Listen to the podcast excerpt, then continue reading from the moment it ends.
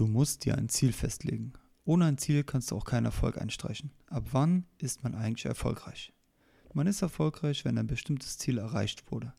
Ich bin beispielsweise erfolgreich gewesen, wenn ich mir zum Tagesziel gesetzt habe, eine leckere Pizza zu backen und mir dies gelungen ist. Und genau so verhält es sich auch bei der Gründung deines Unternehmens und bei dem Aufbau von Kapital und Wohlstand. Nun stell dir die Frage, was genau hast du für ein Ziel? Dazu eine kleine Geschichte aus den Anfängen meiner ersten Existenzgründung. Als ich das Abitur auf einer weiterführenden Schule nachholte und ich gerade ein paar Wochen selbstständig war, sagte mir mein Tischnachbar in der Klasse, dass er auch selbstständig sein will. Er will ein eigenes Unternehmen haben und sein eigener Chef sein. Ich fragte ihn, was er denn machen möchte, und er konnte diese Frage nicht wirklich beantworten. Der Wunsch, selbstständig zu sein, ist vermutlich in vielen von uns vorhanden. Doch dies ist nur ein Wunsch, welcher ohne ein Ziel auch ein solcher bleibt.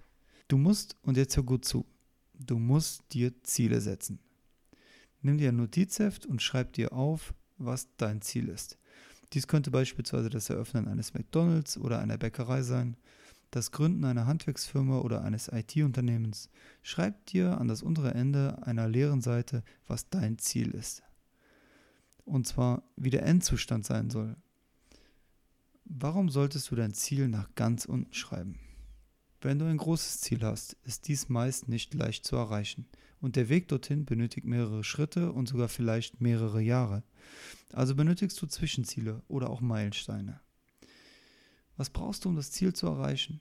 Du möchtest beispielsweise eine Million Euro sparen. Auch wenn Sparen zu der aktuellen Zinspolitik keinen Sinn mehr macht, ist dies dein Ziel.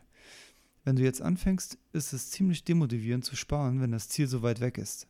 Eine Million Euro ist ja nicht wenig. Also setze Meilensteine. Das erste Ziel sollte sein, eine Möglichkeit zum Ablegen des Geldes zu finden.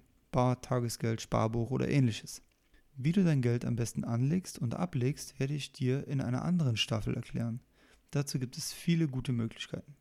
Wenn du eine Ablagemöglichkeit gefunden hast, ist das erste Ziel erreicht. Ziel Nummer 2 könnte sein 100 Euro sparen.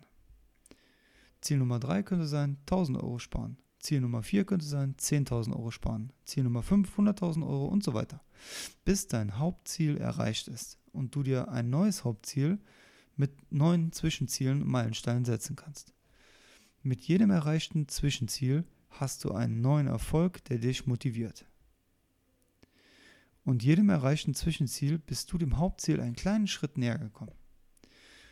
Und nur wenn du dir deine Ziele bewusst machst, kannst du sie auch erreichen. Der bloße Wunsch, selbstständig zu sein, ist nicht erfolgsversprechend und nicht zielführend. Also sei ein Unternehmer und setze dir deine Ziele und die dazugehörigen Meilensteine und Zwischenziele. Sei stets zielführend in allen Handlungen und du wirst erfolgreich sein. In der nächsten Folge erkläre ich dir, warum du einen Zeitplan für deine Ziele brauchst.